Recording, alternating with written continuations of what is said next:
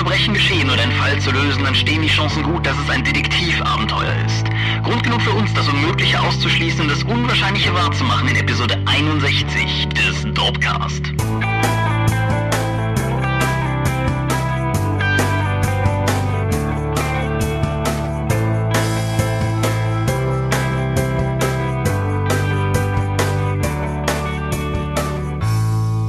Hi und herzlich willkommen zu Episode 61 des Dorpcast. Einmal sind wir wieder hier und möchten reden über Dinge, die mit Rollenspielen zu tun haben. Und wenn ich wir sage, dann meine ich zum einen dich. Michael, Scorpio Mingas, guten Abend. Hoi und zum anderen mich, Thomas Michalski. Und wir sind heute hier und haben uns ein Thema mit ausgesucht, das mal wieder aus dem Fundus der Themen stammt, die aus der großen Umfrage erwachsen sind, die wir Ende letzten Jahres durchgeführt haben. Denn unser Thema lautet Detektivabenteuer. Und daran haben wir im Grunde zwei sehr unterschiedliche Herangehensweisen, nämlich zum einen ja, Gedanken über Detektivabenteuer von mir, der ich die Dinge eigentlich ganz gerne spiele, und deine Position, die ja eher konträr ist? Ja, ich habe mit einigen von den Kernthesen eines Detektivabenteuers so meine Probleme. Gut, darüber werden wir ja heute dann im Detail noch mehr hören. Bevor es aber dazu kommt, erzähle mir von einem Kindergeburtstag. Ja, wie letztes Mal angekündigt, war ich auf einem Kindergeburtstag des Sohnes meiner Vermieterin. Bin da hingekommen und war dann umringt von sechs Kids zwischen 12 und 13 Jahren, die jetzt alle in die sechste Klasse gekommen sind und ich sollte die mit Rollenspiel bespaßen. Ich hatte viel Kram dabei und habe mich dann kurzfristig entschlossen, auch durch die schiere Anzahl der äh, Spieler, dann California zu leiten, das erste Abenteuer von unserer Abenteuerspielreihe. Lug und Trug. Das ist ja ein relativ weiter Sprung von dem AD&D, was es mal werden sollte. Ja, weil auch zwei der Kids hatten bis jetzt noch gar kein Rollenspiel gespielt. Die sind einfach nur Freunde gewesen, die er jetzt mal eingeladen hat und die anderen haben mir dann zumindest erzählt, wie sie mal gespielt haben. Und das war bis jetzt auch nur ein bis zwei Mal. Ah, okay. Ja. Ja. Und es war ganz faszinierend zu sehen. Die Kids sind voll mit eingegangen, die Eltern waren völlig begeistert. Immer wieder saß einer von den Elternteilen, die Oma oder die große Schwester, mit am Tisch oder einfach mit im Zimmer und haben sich das angehört und sie haben alle nicht verstanden, was wir da machen. das war wieder sehr gut zu sehen. So, Herr Mingers, ich, ich weiß nicht, was Sie da tun. Das ist für mich eine völlig neue Welt. Aber das ist der ruhigste Kindergeburtstag, den wir jemals hatten. ja, gut, klar, verständlich. Ja. Beides. Ja, interessanterweise gab es auch eine WhatsApp-Gruppe für die Eltern, damit die sich gegenseitig absprechen konnten, wann das Kind abgeholt wird und so etwas. Da bin ich auch mit eingeladen worden und da habe ich auch das Feedback davon mitbekommen. Und die Kids waren wohl nicht nur am Spieltisch so begeistert, sondern die waren auch später dann nach Hause und haben ihren Eltern total begeistert davon erzählt, wie es gelaufen ist, weil die Rückmeldungen der Eltern waren auch alle extrem positiv. Die Eltern des Geburtstagskindes haben auch gemeint, nicht nur, dass es halt der ruhigste Kindergeburtstag gewesen wäre, den sie je gehabt hätten, sie hätten noch nie so wenig Arbeit mit dem Kindergeburtstag gehabt und die Kids hätten noch nie so konzentriert an irgendwas gearbeitet. Irgendwie nach dem Essen habe ich gesagt, okay, klatschen in die Hände, setzt euch, es geht weiter und die saßen plötzlich alle wieder am Tisch und die Mutter schaut nur völlig irritiert, weil die vorher noch wild Luftballons gejagt haben. Und die meinte auch, das wäre nicht nur für sie ein total tolles Ergebnis gewesen, sondern auch, dass sie das den anderen Eltern mitteilt, damit wir das gegebenenfalls nochmal mit den anderen machen können. Ich wollte gerade fragen, siehst du da eine veritable Karriere als Kindergeburtstagsentertainer auf dich zukommen? Nein, aber ich könnte mir durchaus vorstellen, dass das nochmal passiert. Ich hoffe zumindest, dass ich die jetzt so weit bevollmächtigt habe, dass sie da auch weitermachen können. Nicht nur mit California, woran sie schon sehr viel Spaß hatten, sondern auch mit der Iron Kingdoms Entfesselt Grundbox, die ich der Oma äh, gegeben habe, damit sie Matteo was schenken kann wie auch meinem Geschenk der Pathfinder Einsteigerbox an den Jungen. Okay, damit sind die ja wirklich gut ausgestattet für den Anfang. Ja, und die California Sachen kannst du ja auch noch alle kostenlos runterladen. Das heißt, die haben jetzt erstmal sehr viel Möglichkeiten. Heute kam die Oma wieder auf mich zu, dass der Junge noch mehr Würfel bräuchte. Ich soll mal wieder im Lager welche besorgen. also ich denke mal, es hat wunderbar funktioniert. Ich hatte wirklich sehr viel Spaß. Die Kids hatten viel Spaß. Die Eltern waren sehr zufrieden. Ich habe lecker Burger gegessen. Aber ich muss auch sagen, ein halbes Dutzend 12 bis 13-Jährige über fünf Stunden zu bespaßen, ist auch anstrengend. Ich war an dem Sonntagabend doch relativ platt. Das glaube ich. Das glaube ich, ja. Ja, sehr zufrieden mit mir selbst, wirklich, aber durchaus platt. Ja, gut. Ich kann das jedem nur empfehlen, auch mal das irgendwie anderen Kids in seinem Bekanntenkreis anzubieten, das einfach mal zu machen. Ihr entlastet damit die Eltern, ihr bespaßt die Kinder und ihr begeistert die für unser Hobby. Ja, kann ich nichts weiter ergänzen. Ole ole. Ja. Auch Erwachsene können Kindergeburtstag feiern oder so. Als der Tom vor einigen Wochen Geburtstag hatte, haben wir das zum Anlass genutzt und ein obskures Stück Kurzfilm Fake Trailer zu drehen, das ich an dieser Stelle gar nicht groß bewerben haben, aber doch zumindest darauf hinweisen möchte. Das gute Stück heißt Carport. Es gibt auch ein Making-of dazu und äh, alle Links finden sich unten in den Kommentaren. Und es dient unter anderem halt auch dazu, um Technik zu testen für ein etwas ambitionierteres Filmprojekt, das ja auch dich wieder betreffen wird, nämlich die äh, Xoro 2, die Maske des Xoro. Aber dazu kommen wir dann nächstes Jahr. Jetzt erstmal Carport gucken, wenn ihr wollt. Ja, ein sehr obskures Stück Film. Ja, ich, ich finde es in seiner ganzen Grundart eigentlich sehr dorpig, im Sinne des Adjektivs, wie wir es früher verwendet haben, aus, aus demselben Geist von mit sehr viel Aufwand und Liebe produzierten völligen Unfug, aus dem zum Beispiel auch das Dorp-Regelwerk damals erwachsen ist. Ja. Ja. Beim Dorp-Regelwerk war nur weniger teures Equipment in der Arbeit. Das ist äh, korrekt, wobei der Nettoverlust vom Dorp-Regelwerk höher war als bei Carport. Ach ja, äh, Verlagswesen und Dorp. Okay, fang doch mal mit der Medienschau an. Ich fange mit der Medienschau an. Ich habe letztes Mal auf einen Roman verwiesen gehabt in Bezug darauf, dass er mir dann untergekommen ist, weil er eine monotheistische Religion beinhaltet, obschon es ein Fantasy-Roman ist. Mittlerweile habe ich das Ganze ausgelesen. Das Buch heißt Throne of the Crescent Moon und ist von einem Mann geschrieben worden, der auf den Namen Saladin Ahmed hört. Der klingt sehr, sehr nahöstlich, ist allerdings tatsächlich Amerikaner aus Detroit, hat allerdings Vorfahren wie, wir haben damals bezüglich Amerikaner drüber gesprochen, also die Wikipedia weist ihn als Amerikaner mit polnischen, irischen, ägyptischen und libanesischen Vorfahren aus. Wow, der kommt rum. Oder seine Familie. Ja. Auf jeden Fall, das Buch ist ein faszinierendes Stück Fantasy-Literatur. Es ist grundsätzlich erstmal nichts herausragendes. Es gibt halt so einen, so einen älteren Charakter, der so das gelehrten Klischee mit Zauberkräften erfüllt. Er hat einen jungen Begleiter, der ihn ein bisschen beschützt und der so ein bisschen sein Nachfolger werden könnte, der aber, sagen wir mal, ganz klar eher so aus der eine Mischung zwischen Krieger und Mönch ist oder so von, von der Ausrichtung her und sie sammeln dann im Laufe des Buches auch schnell noch so drei weitere Heldengruppenmitglieder beisammen. Soweit alles klar. Das Interessante ist, das hatte ich ja auch letztes Mal schon erwähnt, ist, dass das Buch nicht so eurozentrisch ist in seiner Fantastik, wie es halt all das bei uns ist, was ja sowohl aus der Tolkienesken Richtung als auch aus der George Martin-haften Ecke kommt. Es ist eine relativ klassische Geschichte, aber an den ganzen Details, daran, wie die Religion funktioniert, wie die Kultur funktioniert, wie Namen funktionieren, wie Familien und Bedeutung und so weiter sind, merkt man halt einfach, dass da viel mehr eben ein nahöstlicher Einfluss drinsteckt. Das hat mich, hat mich sehr neugierig gemacht. Der ganz grundlegende Plot ist halt, dass Dr. Adula, die Hauptfigur, ist halt Ghouljäger. Und das einzuklassifizieren muss man wissen, dass Ghule im Arabischen ja keine dummen, leichenfressenden irgendwas Untoten sind, sondern tatsächlich was ernstzunehmenderes, wenn man es damit zu tun hat. Und er ist der letzte Ghouljäger, weil das mehr oder weniger ausstirbt, weil klassische Tropes, Stadt versinkt in Dekadenz, weil der neue Kalif sozusagen nicht mehr taugt, was der alte getaugt hat und so weiter und so fort. Und wie man es von Genre erwartet, stoßen sie dann bald auf etwas, was viel größer ist als alles, was sie irgendwie hätten erwarten können zu finden. Und es gibt dann noch eine Nebenhandlung mit einem äh, Charakter, der nur The Falcon Prince genannt wird und der offensichtlich so ein bisschen Robin Hood mäßig die Straßen unsicher macht, von den Reichen nimmt, den Arm gibt, Leute vom Richtblock befreit und auch ein Hühnchen mit dem Kalifen zu rupfen hat. Und das Ganze ereignet sich dann auf ungefähr 300 Seiten. Was mir an dem Buch sehr gut gefallen hat, ist, dass es in sich abgeschlossen ist. Es bietet zwar grundsätzlich Potenzial für eine Fortsetzung, aber es hört auch ordentlich auf und auch nicht cliffhangerig und auch nicht, sagen wir mal, darauf ausgelegt, eine Fortsetzung zu kriegen. Und das finde ich halt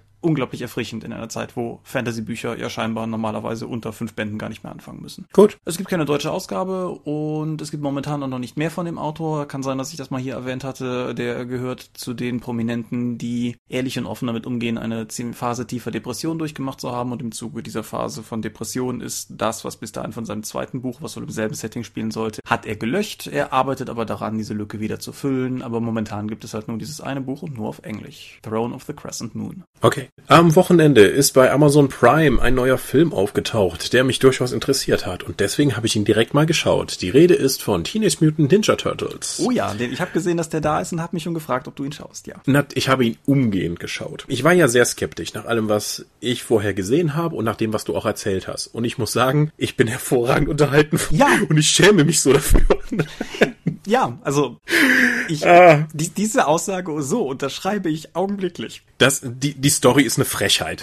Das, das ist eine, die, die packen es in eine Stunde 46 Minuten, packen die eine 20 Minuten Cartoon-Episode. Das Ganze wird gestreckt durch unglaublich lange Actions und Albernheitsszenen. Es gibt praktisch keine Charaktere in dem Film. Die Dialoge im weitesten Sinne davon, dass Leute miteinander sprechen, sind so unfassbar klischeebeladen, dass es eigentlich schon grotesk und satirisch gemeint ist. Den Schredder finde ich fantastisch.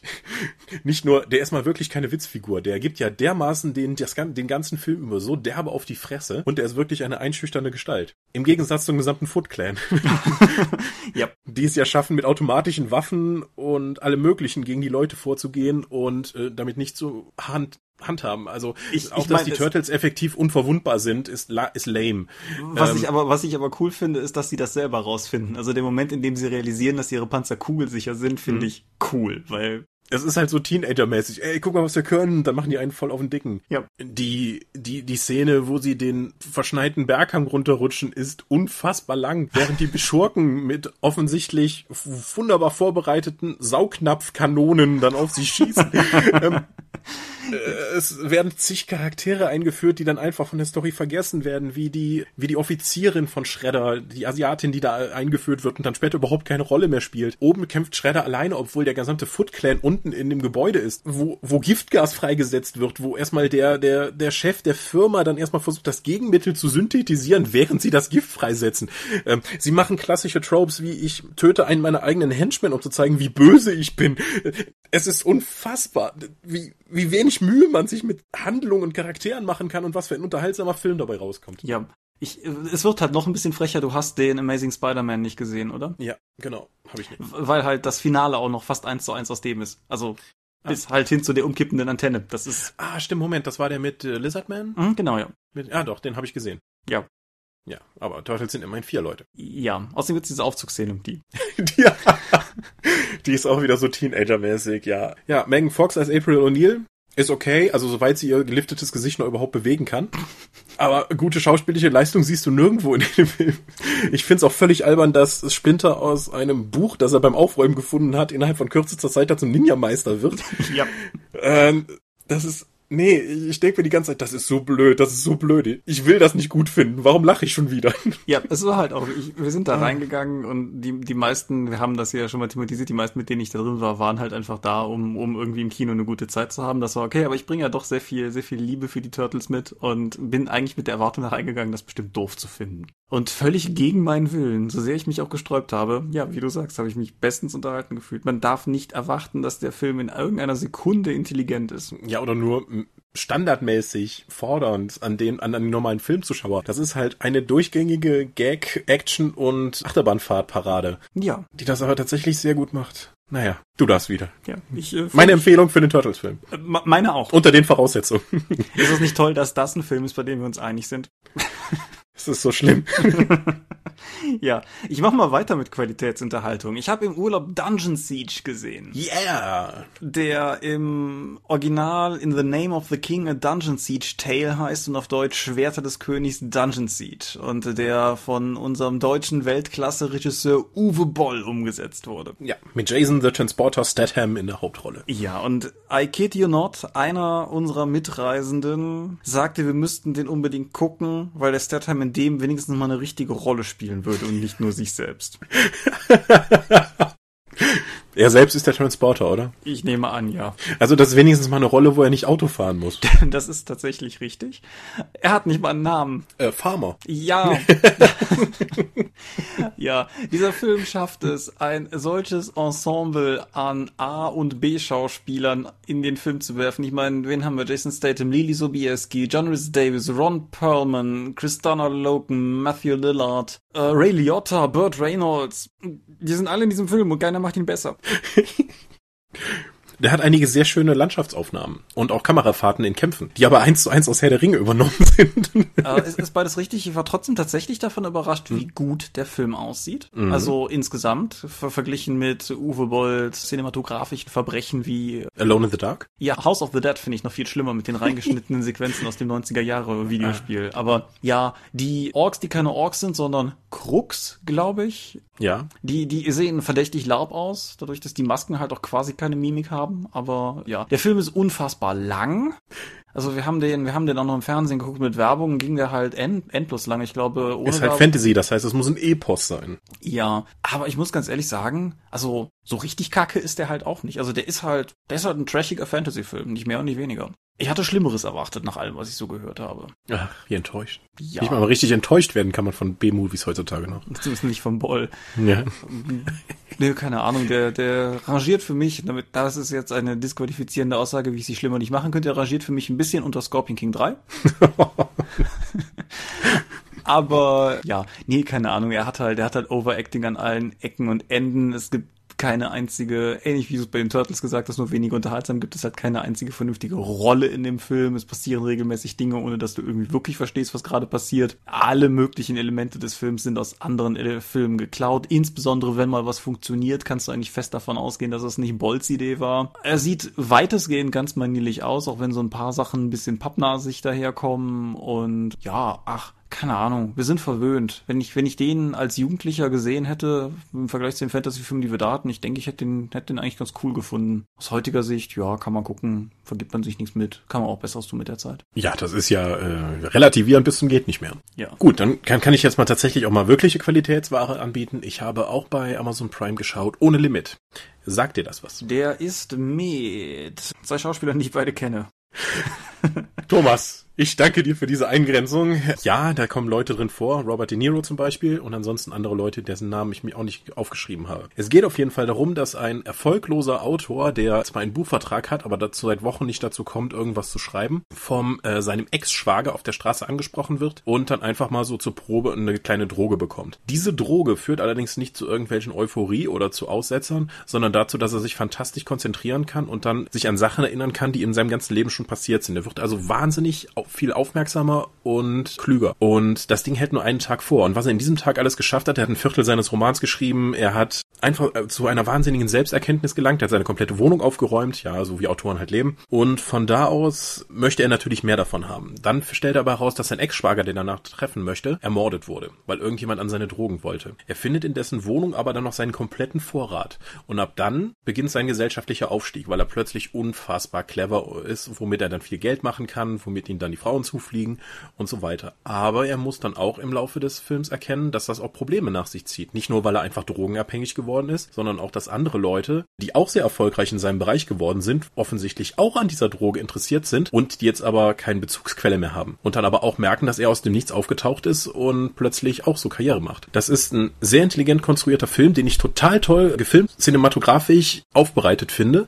Alleine wenn sie dann diese Drogen eingeschmissen haben, wird alles um sie herum heller. Es wird einfach immer alles klar klarer, wohingegen, wenn sie nicht auf Droge sind, alles relativ dunkel und verwaschen ist. Ja, wenn ich ganz kurz reinklinken darf, weil mhm. irgendwann sich ist es mir angefallen, der Protagonist wird gespielt von Bradley Cooper. Name, den du nicht aufgeschrieben hast, der ist unter anderem Face in dem neuen A-Team-Film gewesen, der ist, der spricht Rocket in dem Guardian of the Galaxy, der ist der American Sniper in American Sniper, also den kann man, kann man halt durchaus auch kennen, aber ich mach weiter. Ja, also der kam zu einer ähnlich, wie Studios das gerne halt machen, wenn irgendein Studio einen Film mit einer bestimmten Thematik rausbringt, muss ja das andere große Studio dann einen ähnlichen Film rausbringen. Der kam zu einer ähnlichen Zeit wie Lucy raus, von Luc Besson, der ja auch eine ähnliche Thematik hat mit, mhm. ich nutze mal mehr Prozent meines Gehirns, um damit tolle Sachen zu machen. Ohne Limit, finde ich, äh, ohne Lucy gesehen zu haben, denke ich aber, dass das einfach der stärkere Film ist nach allem, was ich über Lucy gehört habe. Ohne Limit kann ich tatsächlich empfehlen, weil er halt äh, sehr vielschichtig sich ganz klar äh, nicht auf die Story fokussiert, sondern auf seinen Charakter und was es das mit ihm macht, eben was wie die Droge ihn verändert und was äh, seine Umgebung damit macht und was für Probleme er auch dadurch bekommt, plötzlich so erfolgreich zu sein. Also von mir eine klare Empfehlung für Ohne Limit. Okay, dann muss ich ja eigentlich auch noch einen guten Film erwähnen, oder? Hm, wenn du, wenn du magst. Ja, mach ich das einfach mal.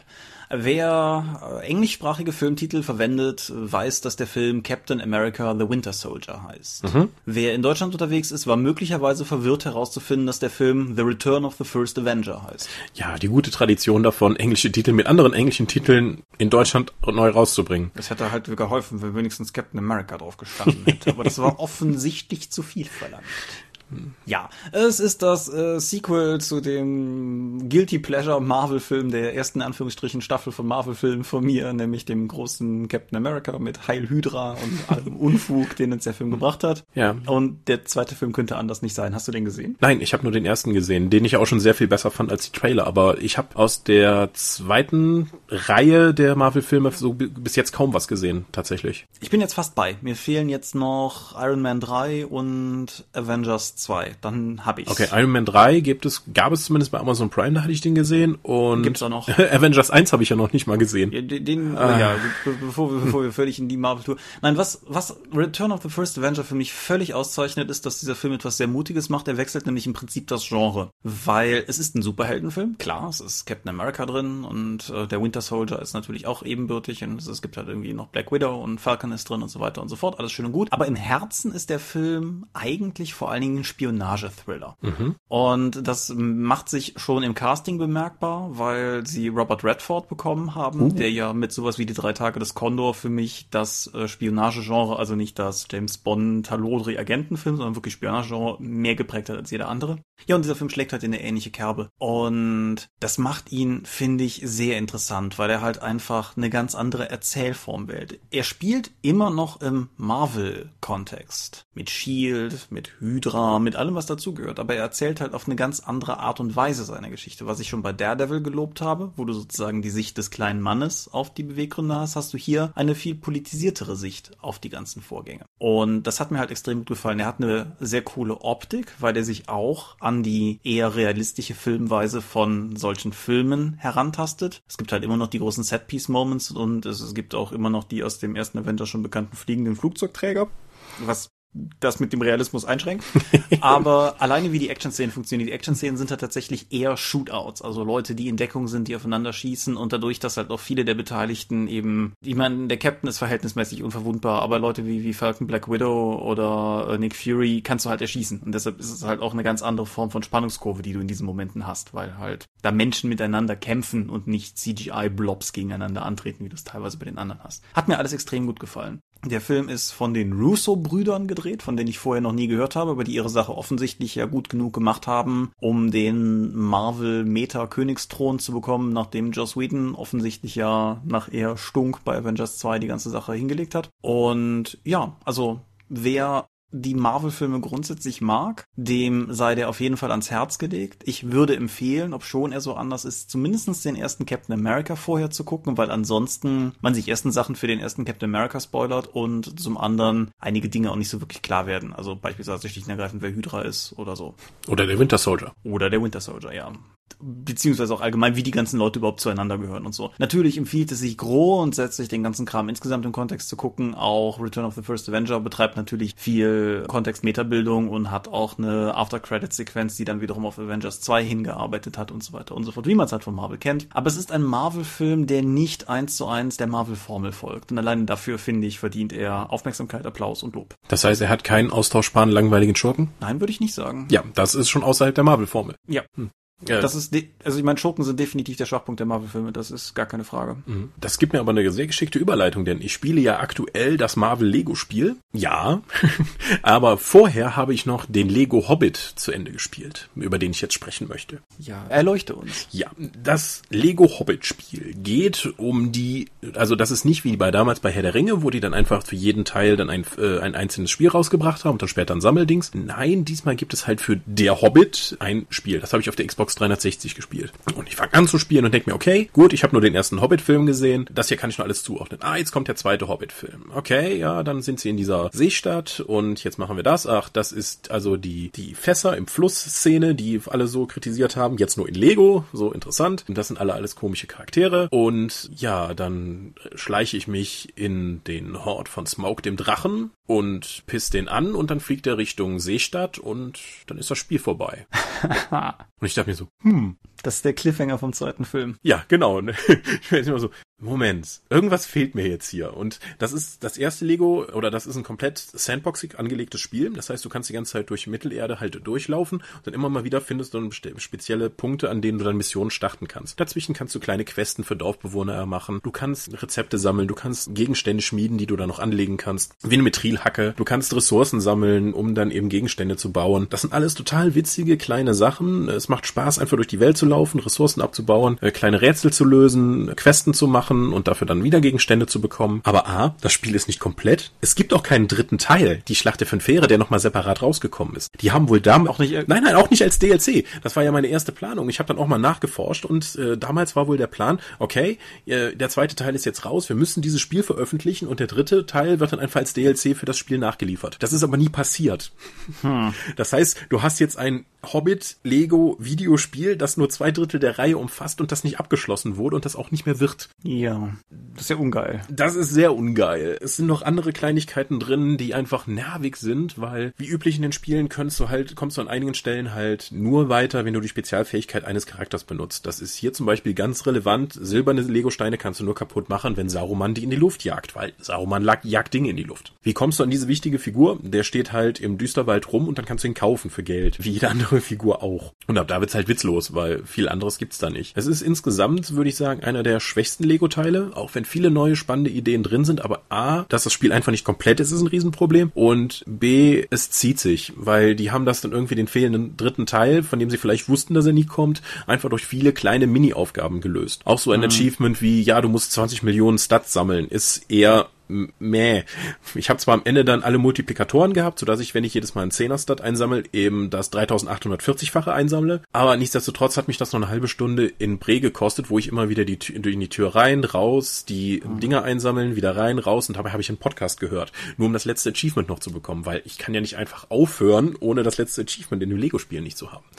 Auch wenn das nur ja. dumpfe, dumpfe, blöde Arbeit ist, weil bis zu diesem Zeitpunkt hatte ich ja schon so viel Geld angesammelt, dass ich mir alles in dem Spiel habe kaufen können. Ja, ich muss sagen, das einzige Lego-Spiel, was tatsächlich in letzter Zeit wirklich meine Aufmerksamkeit erweckt hat, ist erstaunlicherweise ein Wii U-exklusives, nämlich Lego City Undercover. Ja, da hat Ralf immer so gerne von erzählt. Ja, unter anderem, genau. Das, das reizt mich total, was mich mal wieder zu dem Punkt bringt, an dem ich mit Schrecken feststelle, wie viele Wii U-Spiele mich reizen, obwohl es nur so wenig gibt. Aber das ist ein Thema für ein anderes Mal.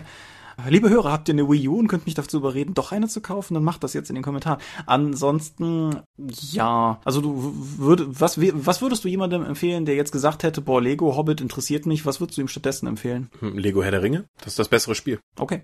Oder auch alles, Lego Marvel ist, war ganz spannend, auch wenn bei Lego Marvel, da kommen wir aber noch zu, ist eines der am schlechtesten übersetzten Spiele, das ich gesehen habe. Okay. Sowohl von der Sprachausgabe, von der technischen Abwicklung, wie auch von dem, dass ständig Begriffe entweder übersetzt werden oder nicht. Also Dr. Doom, Dr. Verhängnis mit der Verhängniskanone oder der Doom-Kanone, das ist alles ganz komisch. Naja, äh, so viel zu den Lego-Spielen erstmal. Ich muss auch äh, das Marvel-Ding erstmal auch fertig spielen. Ja, ich müsste überhaupt noch was spielen, ja. Apropos Spielen, wollen wir über Rollenspiele reden? Toll! Ich habe mir sagen lassen von einer gut unterrichteten Quelle, nämlich dir, dass du Detektivabenteuer gar nicht so toll findest.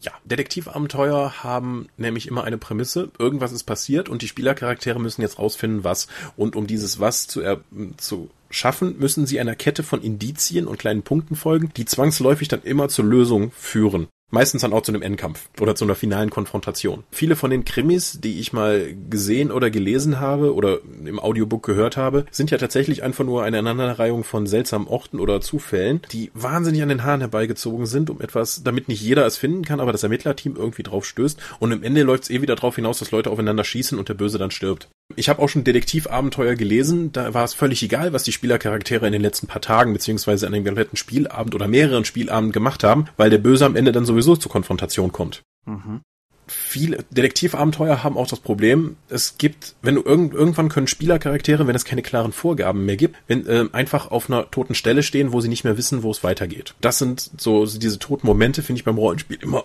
sehr problematisch, weil du dann einfach sagst, okay, hm, was machen wir denn jetzt? Wir haben alle NSCs befragt, die irgendwas gibt. Wir haben den, den Dings untersucht. Wir haben alles gefunden. Ich weiß momentan nicht mehr weiter. Was machen wir? Hm, keine Ahnung. Es wäre, es wäre eine Lösung, wenn Spieler dann einfach mal sagen, ja, ja, wir haben aber die neue Information, lass uns doch nochmal zu dem NSC gehen. Meiner Erfahrung nach als Spielleiter ist aber auch, dass Spieler, dass Spieler sich oftmals sträuben, einen NSC ein zweites Mal aufzusuchen, um ihn mit neuen Informationen zu konfrontieren, weil sie ja glauben, sie haben ihn schon einmal besucht und alle Informationen da mitgenommen und damit sozusagen abgearbeitet. Es sei denn, du hast etwas, was beispielsweise diesen NSC explizit kompromittiert. Mhm. Da habe ich nämlich die gegenteilige Erfahrung gemacht, dass Spieler es sehr genießen, im NSC beispielsweise unter die Nase zu reiben, dass sie ihn dabei ertappt haben, dass er sie angelogen hat. Haha, so. ja. Ja. Einige der Punkte, die du genannt hast, würde ich nicht zwangsläufig dem Genre des Detektivabenteuers entgegenhalten, sondern eher der schlecht gemachten Form eines Detektivabenteuers, beispielsweise der forcierte Endkampf. Mhm. Das hängt aber natürlich, oder damit ist natürlich ein Problem verbunden, weil wenn du das nicht machst, läufst du bei einem Detektivabenteuer natürlich Gefahr, dass das ins Leere läuft. So wie es halt mit echten Ermittlungsarbeiten zum Beispiel auch ist. Wenn du halt die ganze Zeit in die falsche Richtung ermittelst, dann ist der Täter irgendwann im Zweifelsfall über alle Berge. Genau. Und dann war's das ja. Aber kann, um das, das, kann man, glaube ich, auch spannend aufsetzen, indem du wie bei Warhammer 3 einfach so eine Zeitleiste vor den Spielern platzierst. Jedes Mal, wenn sie etwas machen, schiebst du das Ding eben weiter und du sagst, okay, wenn das Ding zu Ende ist, habt ihr zu lange gebraucht. Um ein ganz konkretes und äh, dich lobendes Beispiel zu bringen, dein 1W6 Freunde Abenteuer, die Kastanienmenschenverschwörung, ja? macht das ja beispielsweise. Äh, das, das hat, ja, genau, das ist auch von Warhammer 3 total inspiriert. Aber ich finde es auch einfach logisch, diesen Druck aufzubauen, damit die Spieler genau überlegen, was sie jetzt tun und ob sie das wirklich tun wollen, weil sie eigentlich, weil ihnen eigentlich die Zeit sonst davonläuft. Ja.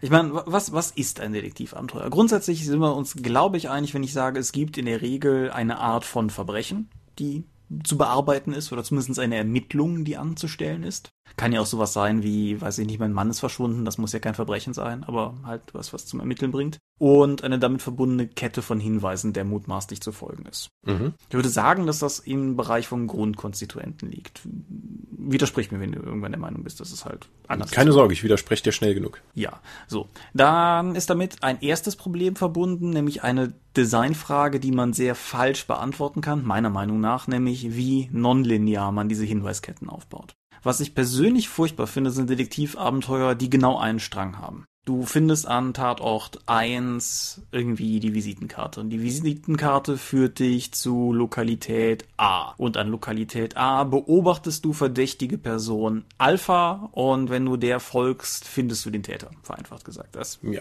Das ist aber grundsätzlich ein Problem von Abenteuerdesign, wenn du diese Flaschenhälse einbaust. Bei Detektivabenteuern finde ich das sogar noch viel schlimmer, weil vieles von dem ist einfach, ja, wir so untersuchen den Tatort, würfel alle mal auf Wahrnehmung. Keiner hat einen Erfolg. Ja, sollen wir heute Abend noch einen Film gucken, weil ihr findet keinen Hinweis. Ja, das ist ein Punkt, auf den ich später zu sprechen kommen wollte, können wir aber jetzt genauso gut machen. Ja, das ist halt auch ein großes Problem. Viele Systeme, gerade auch die zum Beispiel auch in die Richtung gehen wollen, bieten halt Systeme an, um Hinweise zu suchen. Teilweise auch sehr auf den ersten Blick undurchschaubar. Private Eye ist ein gutes Beispiel, wo es die beiden Fertigkeiten Wahrnehmung und Spurensicherung gibt. Das erklärt sich, wenn man sich ein bisschen näher damit beschäftigt, schon, wo der Unterschied liegt, aber du kannst halt theoretisch auch einen Charakter bauen, der alles wahrnimmt und keine Spuren sichern kann. Also null. Und wenn das Abenteuer die falsche Probe vorsieht, um einen Hinweis zu finden, und du würdest dich als Spieler das sklavisch an das Abenteuer halten, dann kann es halt sein, dass dieser Hinweis dir einfach entgeht. Das kannst du halt ausgleichen, indem du sicherstellst, dass wichtige Informationen an die Spieler gelangen. Dann aber wiederum läufst du natürlich Gefahr, ein Abenteuer zu konstruieren, für das die Spieler de facto nichts tun müssen. Würdest du das als befriedigend empfinden, wenn das komplette Abenteuer darum aufgebaut ist, dass du mit deinen Fähigkeiten, sowohl von der Spielerseite, das mit der Deduktion, wie auch von der Spiel, von der Charakterseite mit den Fähigkeiten, die du einsetzt, dass du dann eigentlich, dass das Ziel ja ist, Hinweise zu finden und wenn dir der, wenn du das, wenn dir das nicht gelingt, dass dir der Spielleiter die einfach gibt, ich würde das, mich würde das wahnsinnig frustrieren. Mich auch mein Versuch, das irgendwie zu lösen. Das ist natürlich auch immer ein bisschen vom Umfang bei geschriebenen Abenteuern, von dem Umfang abhängig, den du aufbaust oder so. Aber mein bevorzugter Ansatz ist eigentlich, alle wichtigen Hinweise an mindestens drei Stellen zu platzieren.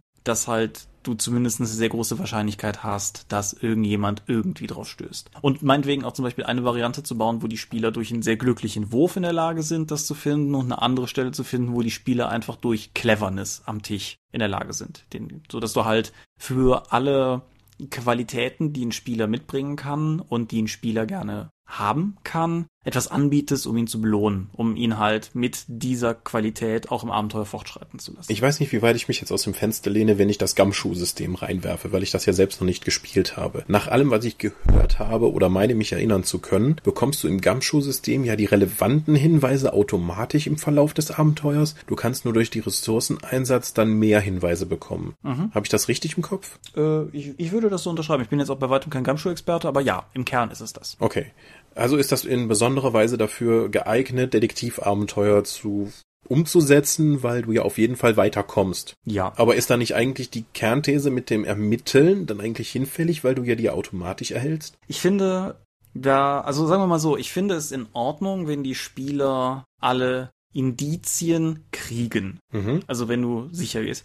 Es muss dann halt nur das Abenteuer so konstruiert sein, dass die Schlussfolgerung von den Spielern kommen muss. Okay. Also keine Ahnung, dass du halt nicht irgendwie automatisch die Aufnahme von dem Bankautomaten kriegst, auf der eindeutig zu sehen ist, dass Peter Müller Petra Meyer erschießt, aber dass du ihnen halt genug Hinweise gibst, dass sie in der Lage sind, die richtigen Schlüsse zu ziehen, aber dass sie halt auch meinetwegen in der Lage sind, einfach aktiv die falschen Schlüsse zu ziehen. Mhm. Und ich persönlich finde, es wird dann halt auch begünstigt, wenn du das Abenteuer so konstruierst, dass du halt nicht nur rote Heringe auslegst, um rote Heringe auszulegen, sondern dass du vielmehr versuchst, das Abenteuer so zu konstruieren. Das gilt auch für alle anderen Abenteuer im Übrigen, dass wenn die Spieler sich in die falsche Richtung verrennen, dann nicht sofort das Abenteuer aufhört dass du halt, mhm. ja, keine Ahnung, das ist halt auch irgendwie wenn es einen guten alternativen Verdächtigen gibt, der nicht der Täter ist und die Spieler spielen jetzt nicht Jugenddetektive, sondern Polizisten, dass du vielleicht auch das Szenario im Abenteuer mit abdeckst, was passiert, wenn sie den Falschen inhaftieren, wie sich die Ereignisse dann weiterentwickeln. Uh, so eine klassische Tatorthandlung, dass irgendwie dann der zweite Verdächtige irgendein Finanzmogul ist, damit du irgendwie Gesellschaftskritik üben kannst, weil diese unangenehmen reichen Leute dann auch verdächtig sind. Ja, äh, wir müssen an dieser Stelle ganz dringend diese Tatort in zwei Minuten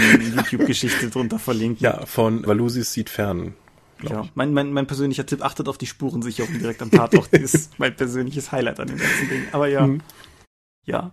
Bei Detektivabenteuern, die gehen doch eigentlich fast alle davon aus, dass der Täter eigentlich so lange passiv ist, bis die Spielercharaktere ihn stellen, oder?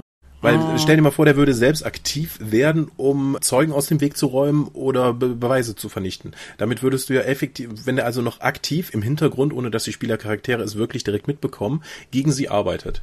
Doch, das, das gibt's. Okay. Ich bin jetzt tatsächlich unsicher, aber ich glaube, es ist auch Teil des offiziellen Abenteuers. Unsere Private Eye Runde folgt halt den offiziellen Abenteuern. Ich bin aber nur Spieler und teilweise, wie jeder Spielleiter, sind halt Varianten drin. Aber wir hatten jetzt tatsächlich einen Fall, wo wir mehr durch Zufall und dümmliches Glück jemanden dabei erwischt haben, wie er versucht hat, Beweise zu vernichten. Mhm. Und äh, beispielsweise, äh, wie sage ich das am spoilerfreisten, im kommenden Cthulhu Pragband ist ein Abenteuer von mir drin, das halt de facto auch eine Detektivhandlung ist. Und da gibt es definitiv einen Punkt, wenn die Spieler den sozusagen überschreiten oder ein, zwei NSCs, die, wenn sie, wenn, wenn, wenn sie von den Spielern in Alarmbereitschaft versetzt werden, beginnen aktiv gegen die Spieler zu arbeiten. Okay. Klingt gut. Das, genau, das, es kommt aber tatsächlich aus derselben Richtung und du hast durchaus recht. Das ist so ein bisschen diese Agatha Christie-Welt, ne, wo der Detektiv seine Ermittlungen anstellt und dann am Ende alle im Raum zusammenruft, um ihnen dann zu erklären, welche Fehler sie gemacht haben. Das ist schwierig. Mhm. Da gebe ich dir durchaus recht, ja. Ja. So. Du hast eben irgendwann mal deduzieren erwähnt, so im Beiläufigen. Mhm. Das finde ich ist wichtig und zwar sehr wichtig, weil das Werkzeug des Detektivs zum Lösen eines Falls ist im Endeffekt Logik. Daraus ergeben sich mehrere Prämissen eigentlich für mich. Ich finde zum einen bedeutet es einfach, dass wenn du ein Abenteuer konstruierst oder wenn man ein Abenteuer konstruiert, dann muss das eine in sich geschlossene logische Konsequenzkette bilden, weil du es sonst nicht lösen kannst. Ja. Das machen auch nicht alle immer gut. Aber das, das finde ich, ist das Erste, was wichtig ist. Und das führt halt auch dazu, dass eigentlich für mich Genres, die Übernatürliches und Detektivkram machen, immer mit Problemen behaftet sind. Weil du immer im Zweifelsfall die Ausrede hast, ja, es war aber Magie. Genau. Und damit ist die Logik gebrochen. Genau. Und das macht es halt auch fast nicht mehr lösbar. Wenn du sowas hast wie die Edgar Allan Poe Geschichte, wo jemand tot im Raum gefunden wird und der Raum war von innen verschlossen und alle Fenster sind zu. Das ist ein unglaublich spannendes Logikrätsel sozusagen. Aber es ist halt völlig langweilig, wenn du es bei D&D machst, weil, oder bei DSA, dann hat der halt einen Teleport-Zauber gewirkt. Ja, ich spreche, sprechen mit Toten. Was, wer hat dich umgebracht? ja, genau, sowas halt. Hm? aber halt auch, ja wie gesagt, wenn, wenn du halt in einem Setting davon ausgehst, dass es das Übernatürliche nicht gibt, dann muss halt sozusagen, dann, dann gehst du als Spieler auch davon aus, dass die Lösung auf jeden Fall logisch ist und dann suchst du auch danach. Und es ist halt frustrierend, wenn die Lösung des Abenteuers sich dann nachher herausstellt als, nee, nee, das war wirklich das Loch Ness Monster. Okay, wenn Logik die Lösungsmöglichkeit des Abenteuers ist, muss es ja auch eine rationale Begründung für das Verbrechen geben. Der Großteil aller Verbrechen wird allerdings nicht aus Überlegung getan, sondern eben aus emotionalem Verhalten. Und wie deduziere ich das? Oder was mache ich, wenn der Täter dämlich ist? Weil du kennst ja noch so, wenn die Spieler jetzt sagen, nein, das würde er doch niemals machen, da würde ihn das führt alles direkt auf ihn zu, das muss irgendeine andere Lösung geben. Aber die Lösung ist, ja, er hat's getan, weil er blöd ist. Ja, das kann ein Problem sein, muss aber, glaube ich, nicht zwangsläufig. Also zum einen hast du, glaube ich, im Rollenspiel, also ein Rollenspiel-Abenteuer, dessen primärer Plot die Detektivhandlung ist. Und der Plot ist, dass der Typ seine Frau erschlagen hat, weil sie ihm kein Bier gebracht hat. Das wird kein tolles Abenteuer sein, weil da ist, da ist auch nichts, was du ermitteln könntest, sozusagen. Mhm. Interessant wird es halt an dem Punkt, wo zum Beispiel, was weiß ich, der Typ dann seinen schlauen Bruder angerufen hat und die haben gemeinsam die Leiche verschwinden lassen und das Abenteuer kommt viel mehr aus der Richtung, dass weiß ich nicht, die Schwester der Toten die Spieler beauftragt herauszufinden, was aus der Frau geworden ist. Und dann. Siri, wie verstecke ich eine Leiche? Ist eine interessante Frage. Funktioniert das? Deswegen ist mal jemand geschnappt worden, weil er das zum ersten Mal gefragt hat. Das wurde dann weitergegeben. Also, bevor du jetzt dein iPhone danach fragst, weil du es einfach für einen Aufhänger, für ein Abenteuer haben möchtest, wäre ich vorsichtig. Ich leg's wieder zurück, ja. ja. Ja, genau, aber dass du halt sowas dann hast, dann, dann finde ich, dann wird wieder eine Deduktion draus, weil dann hast du auch in Interaktion mit den NSCs, auch was, wo ich gleich noch drauf kommen wollte, hast du halt auf jeden Fall irgendwann raus, dass es den dummen Bruder, den Ehemann der Frau und den klugen Bruder gibt. Und das gibt dir ja schon Ideen, wie Verhältnisse gelaufen sein könnten. Ich erinnere mich noch daran, wie wir die Venus-Apokalypse mit Savage Mutant Chronicles ge äh, gespielt haben, wo ich geleitet habe, wo ihr dann zu einem Zeitpunkt von ein paar Verbrechern erpresst wurdet, die euch fotografiert hatten, als ihr ins Museum eingedrungen seid. Und ihr habt euch da alles Mögliche überlegt, was alles dahinter stecken könnte, dass sie euch jetzt irgendwie dann irgendwie observieren wollen. Aber das waren einfach nur Idioten, die einen anderen Auftrag hatten, die euch aber dabei, dabei nur noch erpressen wollten, um noch ein bisschen mehr Geld rauszukriegen. Mhm. Und diese banale Lösung hat euch so aufgeregt, weil ihr nicht damit gerechnet habt, wie blöd die sind. Ja, klar. Also ich sage halt auch nicht, dass das jedem immer gefällt, aber ja. zumindest jetzt so rein in Abstraktion gesprochen, eigentlich finde ich es ganz cool. Ja. Also das ist, das ist auf jeden Fall dann halt auch mal was anderes. Es sollte halt auch nicht jedes Abenteuer immer die große Verschwörung sein oder so. Ja. Und ich finde den, den Verschwörer in Anführungszeichen einfach als äh, geldgierigen Idioten mit so einem banalen Motiv darzustellen, ist sogar fast ein Twist, weil alle Leute ja davon ausgehen, dass du jetzt irgendwie eine Sherlock Holmes Geschichte reserviert bekommst mit einer Geheimgesellschaft, die das und das macht. Ja, äh, mehrere meiner 1W6 Freunde Abenteuer, die ich schon geschrieben habe, beinhalten auch irgendwie, ich muss mal aufhören, Abenteuer zu schreiben, bei denen irgendwelche Rocker als Schergen verwendet werden.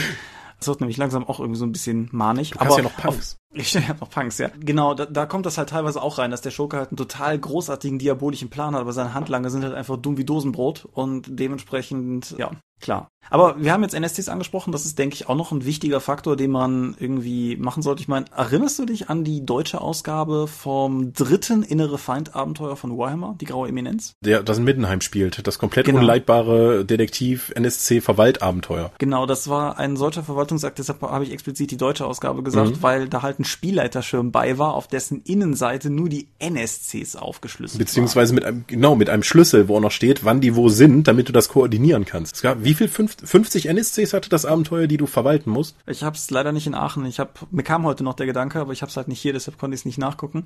Aber ja, es sind auf jeden Fall unfassbar viele.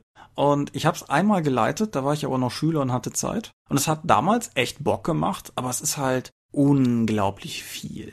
Einfach was du als Spielleiter blicken musst. Und da finde ich, können Abenteuer auf jeden Fall dann punkten, die dir als Spielleiter helfen, was das betrifft. Sowohl was Übersichten betrifft, beim Charakter, beim Abenteuer, in den Anhängen, Übersichten, Übersichten, Übersichten, dass du weißt, wo du bist, wo du hin musst und wenn du drin blätterst, dass du weißt, was du findest, wo du es findest und so. Aber auch bei den NSC-Beschreibungen, weil ich persönlich finde halt, du kannst dir nur so und so viel schrullige Dörfler aus den Fingern saugen, wenn die Spieler sie ansprechen. Mhm. Und es ist halt cool, wenn du zumindest zu jedem eine Marotte und, und irgendwie einen Tick angibst, dass die halt dass, dass du halt auch einfach, wenn du im Zweifelsfall nachblätterst, das wird sich wahrscheinlich nicht an jedem Punkt vermeiden lassen, oder wenn du es vorher rausgeschrieben hast, dass du halt immer was zur Hand hast.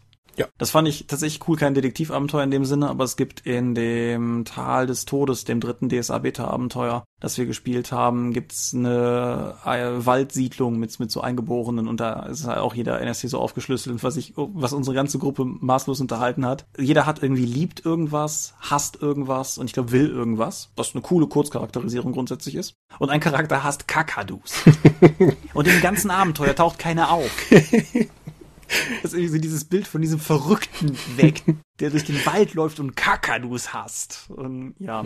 Er hat die wahrscheinlich schon alle umgebracht. Aber den hatten sofort alle drin. Mhm. Jeder am Tisch wusste sofort, wer das ist. Gut. Und hat den auch nie mehr vergessen. Ja, sk- skurrile NSCs zu haben, ist natürlich nicht nur ein äh, Feature von Detektivabenteuern, sondern von den meisten interessanten Abenteuern. Hattest du schon mal einen NSC dabei, der sich einfach zu irgendeinem Zeitpunkt verplappert hat, um Informationen an die Spieler zu geben? Oder ziehen die immer konkret ihre Rolle durch, bis ein Spielercharakter irgendeinen Wurf schafft? Ich finde das unglaublich schwer. Ich kann, ich nehme an, ich hatte mal einen, ich kann mich aktiv an keinen erinnern. Wir hatten neulich bei DSA, wo ich Spieler bin, einen NSC, den wir verhört haben, der der, der hat sich nicht verplappert, der hatte einen Hirnschaden. Also, das war wirklich irgendwie so dieses, und ich bin noch nicht am Tempel gewesen. Wir haben ihn noch gar nicht nach dem Tempel gefragt, aber okay. und ja, ich finde es halt schwierig, weil wenn du dich ehrlich verplapperst, hast du erstens das Problem, dass du es vielleicht so subtil machst, dass es keiner merkt. Und zweitens finde ich persönlich, hast du da manchmal ein gewisses Meta-Problem, weil die Spieler dann unsicher sind, ob sich der Spielleiter verplappert hat, wenn Okay. du es so gut machst. Aber wenn du Das habe ich sozusagen übrigens mal gemacht. Also mich als Spielleiter verplappert. Das ist auch viele Jahre her. Aber wenn die Spieler in den Wald fallen sollen und du sagst aus Versehen, dass das der heilige Hain ist, dann fällt dir keiner mehr. dann brauchst du ein neues Abenteuer. Das, das ignoriert man dann geflissentlich. Aber wenn du es halt sozusagen ausspielst, dann betonst du ja die, die ausspielerische Elemente von Rollenspiel und die Deduktion der Spieler. Würdest du dann irgendwie in dem Detektivabenteuer nach so einer Szene, wenn es bei den Spielern einfach nicht gefunkt hat, dann einfach sagen, würfelt mal auf, um denen dann darauf Hinweise zu geben, was gerade passiert ist, was die Spieler nicht mitbekommen haben, aber möglicherweise ihre Charaktere? Ja, meistens so. Und manchmal auch im Vorfeld, so keine Ahnung, World of Darkness Ding, würfel mal irgendwie sonst das eine Menschenkenntnis oder bei DSA gibt es ja auch. Und abhängig davon, wie gut der Wurf ist, versuche ich mehr oder weniger überzeugend zu lügen, sozusagen. Einfach. Im Vorfeld. Also das wird nicht erst ausgespielt und danach äh, wird dann gewürfelt, je nachdem, wie zufrieden du mit der Darstellung warst, was der Spieler erreichen wollte. Also, wie gesagt, es kommt halt so teils, teils drauf an, Mhm. was, was es jetzt ist, aber was ich halt tatsächlich schon irgendwie so gehabt habe, ist halt irgendwie, der Dialog läuft drei, vier Dinger, der Spieler stellt eine sehr gepresste, gezielte Frage in irgendeine Richtung, wo ich dann gesagt habe, gut, dann würfel jetzt mal eben auf Wahrnehmung und Menschenkenntnis. Okay, du hast irgendwie mehr Erfolge, als das Regelwerk überhaupt vorsieht. Dann ist die gelogene Antwort vielleicht eher Nein. So in Ja. dem Sinne halt. Mhm. Ich, ich, also persönlich, das ist ein Punkt, in dem ich mich auch ein bisschen verschoben habe, wo sich meine Position vielleicht tatsächlich ein bisschen deiner grundsätzlichen Position angenähert hat. Ich finde halt es doof, das nur durch einen Wurf zu regeln. Mhm. Aber ich finde es halt schon cool, wenn du den Wurf mit benutzt, um mitzubestimmen, wie das Gespräch läuft. Ich mache halt lieber erstmal den Rollenspielteil und würfel danach mit Boni oder Mali, je nachdem, wie es gelaufen ist. Weil wenn ich im Vorfeld schon würfel und das dann nur noch ausspiele, ist die Katze ja schon aus dem Sack, wie es gelaufen ist. Und wie ich, ich kenne das Ergebnis ja schon, wir spielen das nur noch aus. Das finde ich unbefriedigend. Aber gut. Wie, wie gesagt, also ich, ich dein, deine Variante in Anführungsstrichen mache ich durchaus auch. Es kommt halt ganz drauf an. Meistens, also bei sowas wie wie Hunter oder Cthulhu oder so überlege ich es mir tatsächlich vorher, weil da weißt du ja, dass so Momente kommen werden. Hm. Und wenn das jetzt bei irgendeinem System kommt, wo es eher so nebenher ist, D&D oder so, dann mache ich es halt aus dem Bauch raus, wie es sich gerade anbietet, ja. Okay. Ich kann mich noch an unsere ähm, Scouts of Darkness Kampagne damals mit der neuen World of Darkness erinnern. Da habe ich auch einen Profiler gespielt und irgendwann reichtest du mir mal ein Stück Papier und meintest, okay, du wolltest ein Profil des, äh, des Täters erstellen, dann mach mal. Da habe ich mich ja geweigert, weil ich darauf würfeln wollte. Wie würdest du heute dazu stehen?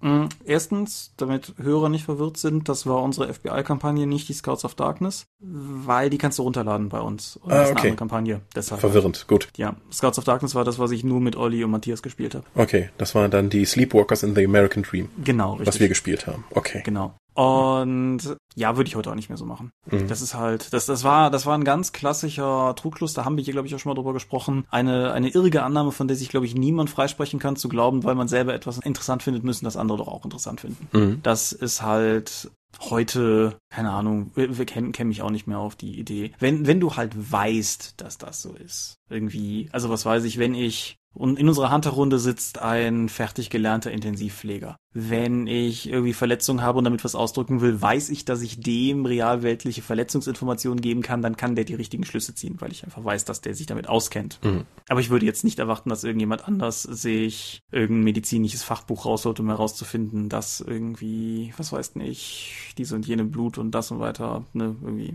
Ja. Ja. Und gleiches gilt für Profiling ich bin in diesem Punkt, glaube ich, auch insgesamt filmesker geworden. Mhm. Du kannst das, was du darstellen kannst, bist du vielleicht vom Lab geprägt. Möglich. Aber halt auch einfach so, irgendwann, wenn du dich lange noch mit Profiling beschäftigt hast, findest du halt auch raus, dass das, was du im Fernsehen als Profiling präsentiert bekommst, nicht unbedingt was mit dem zu tun hat, was Profiling wirklich ist. Wenn du aber das, was im Fernsehen ist, cooler findest, dann machst du halt das im Rollenspiel, weil du bist ja kein Simulationsansatz hier. Mhm. Zumindest haben wir den nicht. Ja. Wie siehst du das denn? Was also jetzt explizit auch, das ist ja damit insgesamt verbunden zwischen Spieler nachdenken und Charakter nachdenken.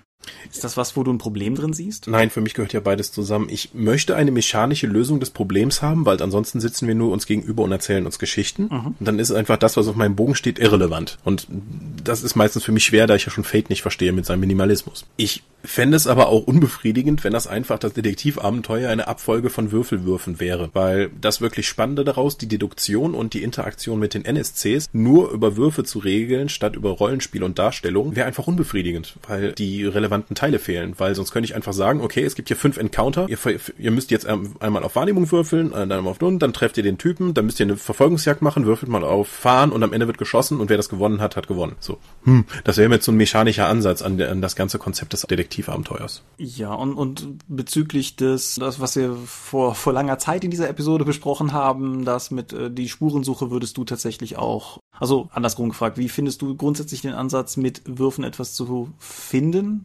Hinweise? Würd, würdest du den Gamschuh-Ansatz jetzt end, letztendlich bevorzugen, oder? Ich fand das interessanter, was du gesagt hast, dass es halt nicht nur eine Möglichkeit gibt, weiterzukommen, sondern eher zwei bis drei, wo die Spielercharaktere dann noch auffächern können, um woanders noch eine Information zu holen, damit eben diese Flaschenhälse vermieden werden. Wir sagen ja oftmals hier dieses eine Cthulhu-Abenteuer mit, ihr fahrt auf der Themse auf einem Schiff, würfelt mal auf Wahrnehmung, keiner hat's geschafft, toll, ihr habt das Buch nicht gefunden, in zwei Wochen geht London unter. Tolles Abenteuer.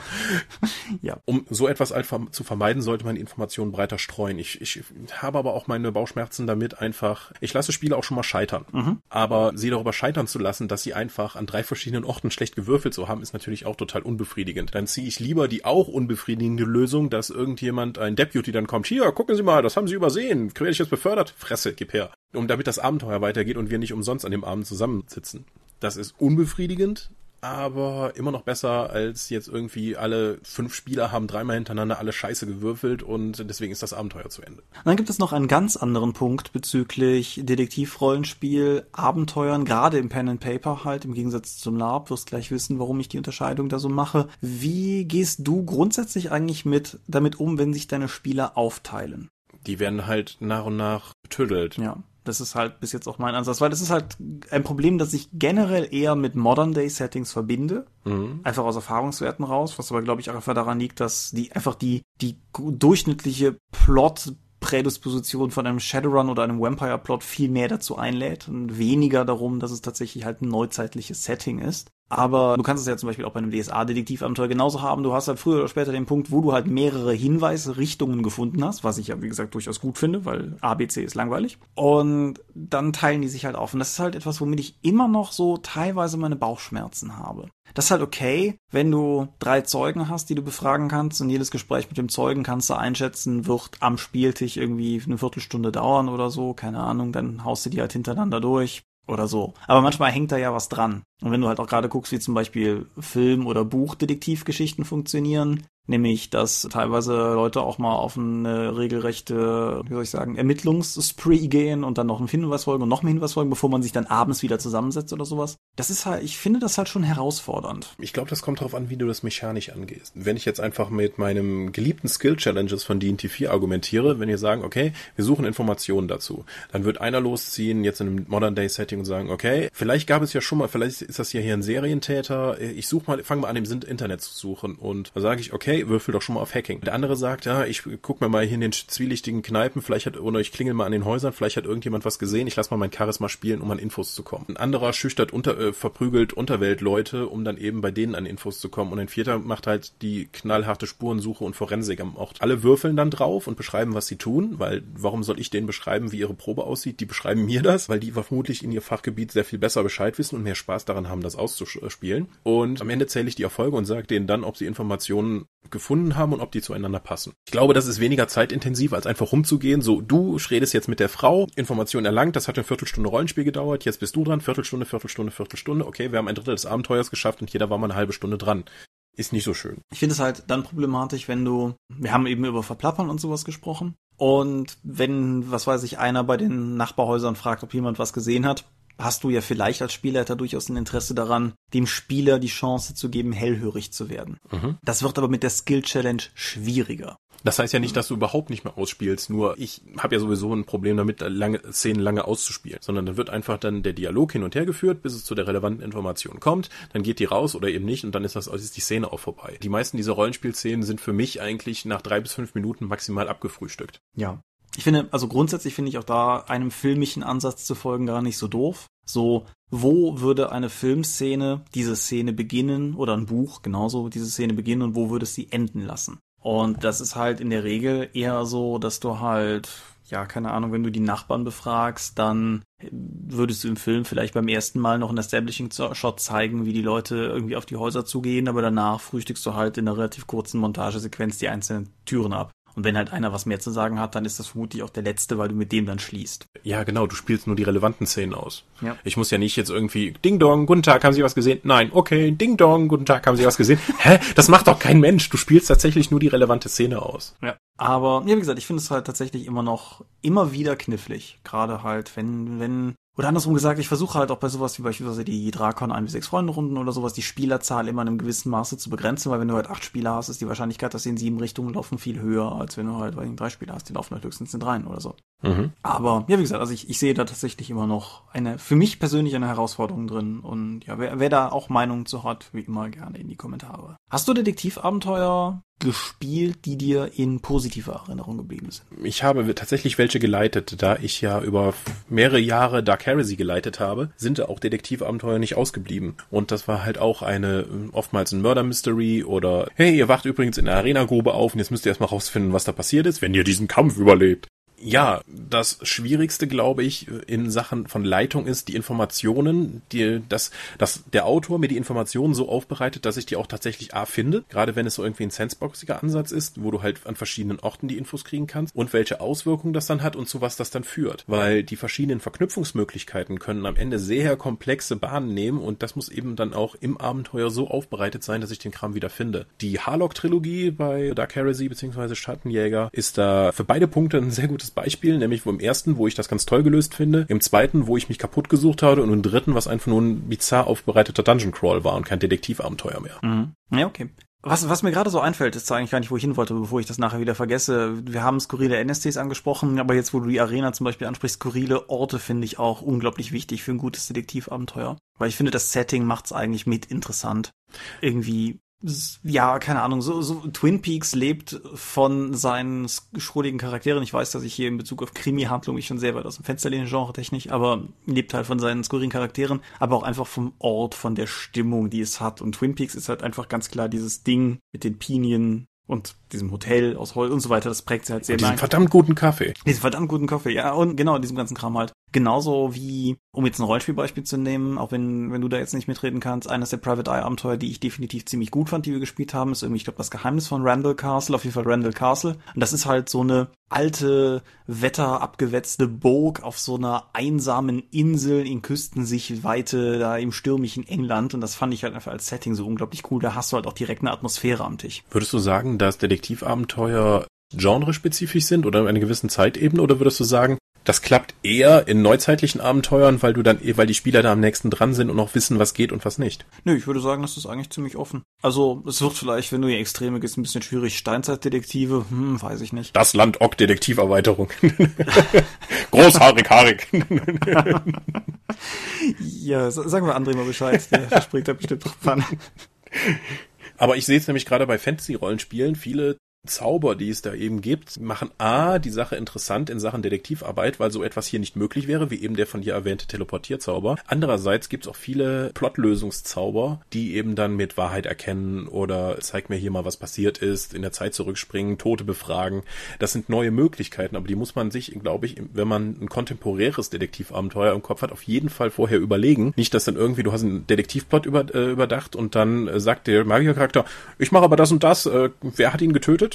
Ich frage die Leiche. Wie DSA-Abenteuer das gerne machen, einfach reinzuschreiben, dass gerade eine Sternkonstellation ist, weswegen alle Hellsichtzauber nicht funktionieren, halte ich für totalen Blödsinn und einen Schlag ins Gesicht eines jeden Spielers. Deswegen müsste man sich im Vorfeld auch schon die Idee machen, in einer Welt, wo Magie existiert, müsste es auch, wie Iron Kingdom zum Beispiel hatte, es hat magische Forensiker. Das ist da eine Profession. Ja die eben genau sowas nutzen und dem eben nachzugehen. Denn wenn es Magie gibt, wird sie vermutlich auch für solche Zwecke eingesetzt. Ähm, die, die von dir noch nicht gelesenen Dresden-Files sind halt ein, ein kontemporäres, aber eben trotzdem magisches Setting. Dresden ist halt, er arbeitet zwar offiziell halt auch als Magier, aber er ist halt schlicht und ergreifend, er ist ein Film Noir-Detektiv von allem, was er tut. Mhm. Dresden, ich bin auf das Rollenspiel gespannt. Ich habe das Englische nicht gelesen bis jetzt. Was ich halt an Dresden ganz interessant finde, ist, dass die Bücher dahingehend sehr gut sind, dass sie dir immer wieder die Regeln erklären, dass du als Leser die Möglichkeit hast zu folgen bin mir halt unsicher, wie gut das funktioniert, wenn du das mit Leuten spielst, die mit den Büchern jetzt auch nicht so fit sind, weil du halt wissen musst, wie beispielsweise die verschiedenen Magie-Regeln gelten jetzt nicht Gesetzesregeln, sondern Metaphysik halt. Mhm. Aber wenn das da ist, denke ich, ist das durchaus, durchaus möglich. Du musst halt als Spielleiter oder beziehungsweise als Abenteuerschreiber, da musst du halt echt fit sein in der Materie. Damit du halt nicht von sowas wie Methodenreden überrascht wirst. Mhm. Oder irgendwie Blick zurück in die Zeit oder irgendwas in die Richtung halt. Was ich persönlich weniger sexy finde, ist, wenn du halt beginnst mit Gegenmaßnahmen zu arbeiten. Wettrüsten ist als Spielleiter eigentlich nie eine gute Idee. Und ich finde halt, wenn du halt irgendwie dann ankommst und dessen keiner kann die Gedanken vor Ort lesen, weil irgendein Gedankenschutz-Dingsbums auf dem ganzen Haus liegt und dann, dann wird's halt irgendwann müßig. Dann hast du als Spieler, als Spieler auch nicht mehr das Gefühl, dass du irgendwie mit der Welt arbeiten kannst, sondern eher, dass der Spielleiter versucht, die Welt von dir fernzuhalten. Und das finde ich halt weniger cool. Ja. Mir geistert gerade so der geflügelte Satz, den wir in irgendeiner DSA-Runde mal hatten, irgendwie in einer Verhörsituation, wo es so sinngemäß lautet, ach, bring ihn um, ich bin im Toten beschwören besser als im Verhör. das finde ich ein sehr pragmatischer Ansatz. Ja, nicht wahr? Aber ja, damit musst du halt planen. Das ist gar keine Frage. Mhm. Ich gebe dir aber auch recht, dass es reizvoll ist, damit zu planen. Das ist also, übrigens eine tolle Moment, Möglichkeit, Leute einzuschüchtern. Auf jeden Fall, ja. Hm. Gut, Detektivabenteuer. Hast du noch ein paar Punkte? Du bist ja nun Nö. tiefer in dem Thema drin als ich. Nö, ich denke, die wichtigsten Punkte grundsätzlich haben wir gestreift. Äh, man kann jetzt natürlich nochmal sehr ins Detail gehen mit sowas wie, wie baue ich Hinweise? Was sind gute Hinweise? Was sind schlechte Hinweise? Und so. Das führt uns, glaube ich, auch zeitlich nirgendwo mehr hin heute. Worin unterscheiden sich ein wie sechs Freunde Abenteuer von Private Eye Abenteuern, außer von der Zeit? Ja, außer von der Zeit ist eine, kannst du als Einschränkung geben, ist aber schon mal eine große, weil die 1 6 Freunde mit ihrem 80er-Jahres-Setting unterscheiden sich von Private Eye gerade in technischen Möglichkeiten genauso arg wie von unserer Zeit. Also mal abgesehen davon, dass man bei 1 6 Freunde gesellschaftlich niedrig gestellte Jugendliche spielt und bei Private Eye doch eher Gentlemen und Ladies. Ja, das wäre mein nächster Punkt gewesen. Aber um erstmal sozusagen das technische Ding ist halt ganz klar, bei Private Eye hast du fast keine Möglichkeit, fernmündlich zu kommunizieren. Also du kannst halt irgendwie ein Telegramm schicken oder sowas, aber das ist halt alles nicht so wirklich. Bei den 1 6 Freunden kannst du halt im Zweifelsfall irgendwie mit dem Drahtesel zur Telefonzelle fahren. Aber wenn du Kind von oder Mensch von 2015 bist, dann ertappst du dich, glaube ich, regelmäßig bei beiden Rollenspielen dabei, dass du denkst, boah, jetzt ein Handy. Das auf jeden Fall. Private Eye und die 1W6 Freunde machen unterschiedliche Einschränkungen darin, was spurensicherungstechnisch möglich ist. Das Private Eye Grundregelwerk ist relativ gut darin, dir zu erklären, was alles nicht geht, also quasi alles. Weil auch sowas wie Fingerabdrücke ein Konzept ist, was 1890 einfach noch nicht da ist. Mhm. Weshalb halt sowas wie, ja, wir haben die Tatwaffe gefunden, relativ schnell in, okay, es war ein Messer endet, weil du halt nicht mehr irgendwie die Fingerabdrücke nimmst und dann mit allen vergleichst und, und ähnliches. Und bei den 1 bis 6 Freunden ist es halt, da, da kommt dann wiederum die gesellschaftliche Stellung rein, die du angesprochen hast.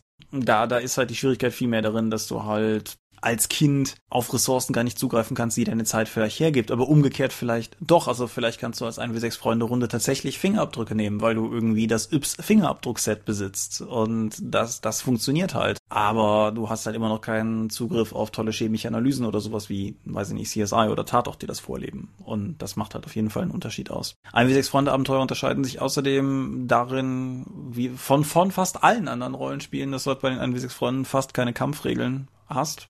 Und auch der distinguierte Herr kann vielleicht irgendwie mit English Boxing immer noch den Täter irgendwie umpömpfen, wenn es sein muss oder so. Und das ist halt bei 1 bis 6 Freunden immer schon schwierig. Zumal du halt auch, da kommt dann wieder der Stand rein, wenn du dich als englischer Adeliger auf irgendjemanden setzt und dem Bobby sagst, hier, das ist ein Verbrecher, dann ist das was anderes, als wenn du irgendwie mit 15-jährigen älteren Herrn zusammenschlägst und sagst, der hat ein Verbrechen begangen. Bist du noch da?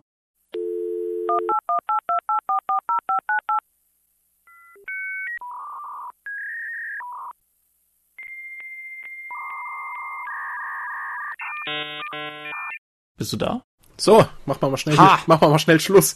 So, okay. Ich hatte gerade sozusagen mein Schlussplädoyer nur noch damit beendet, dass der Unterschied auch noch darin besteht, dass wenn du dich als distinguierter englischer Herr auf einen Verbrecher setzt und dem Bobby sagst, das ist ein Verbrecher, dann nimmt er das halt zur Kenntnis und wenn du dich als Jugendlicher draufsetzt und nachdem du ihn zusammengetreten hast, dann wirkt das komisch. Findest du? Finde ich, ja. Ja. Gut. Für den Zuhörer. Unsere ICQ, oh Quatsch, unsere Skype-Verbindung heute Abend ist verhältnismäßig löchrig und wir stellen gerade fest, dass sie gerade immer löchriger wird. Deshalb kommen wir jetzt relativ abrupt zum Ende. Ist das für dich in Ordnung? Ja, aber es ist meine Internetanbindung. Es hat nichts mit dem guten Skype zu tun. Ja, okay. Gut. Darum, ganz kurz, ganz für sich zum Schluss, ha- hat, ist in dieser Folge irgendwas gesagt worden, das deine Meinung zu Detektivabenteuern in irgendeiner Form verändert? Ja, ich bin jetzt zumindest positiver gestimmt, weil ich doch ein paar Ansatzpunkte mitbekommen habe, wo ich glaube, wo ich meine Probleme mit lösen könnte. Das freut mich. Das freut mich. Gut. Dann kommen wir zum Sermon. Wir sind die Dorp. Unsere Webseite lautet www.die-dorp.de. Folgen könnt ihr uns per RSS-Feed oder via RSP-Blogs. Abonnieren könnt ihr uns via iTunes. Wir haben Accounts bei Facebook, bei Google+, bei YouTube und bei Twitter. At die Dorp ist der Tom. Derzeit nicht in Deutschland, aber gerne für Feedback zu haben.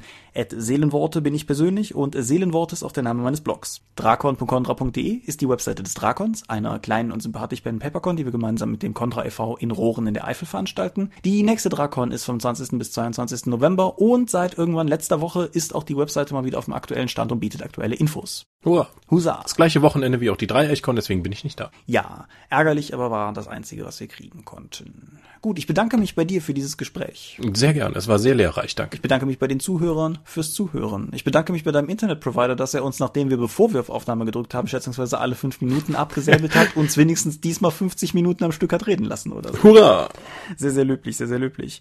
Ja, ich wünsche euch wundervolle 14 Tage und wir hören uns dann in zwei Wochen mit der nächsten Folge wieder. Bis dann, tschüss. Adieu und ciao, ciao.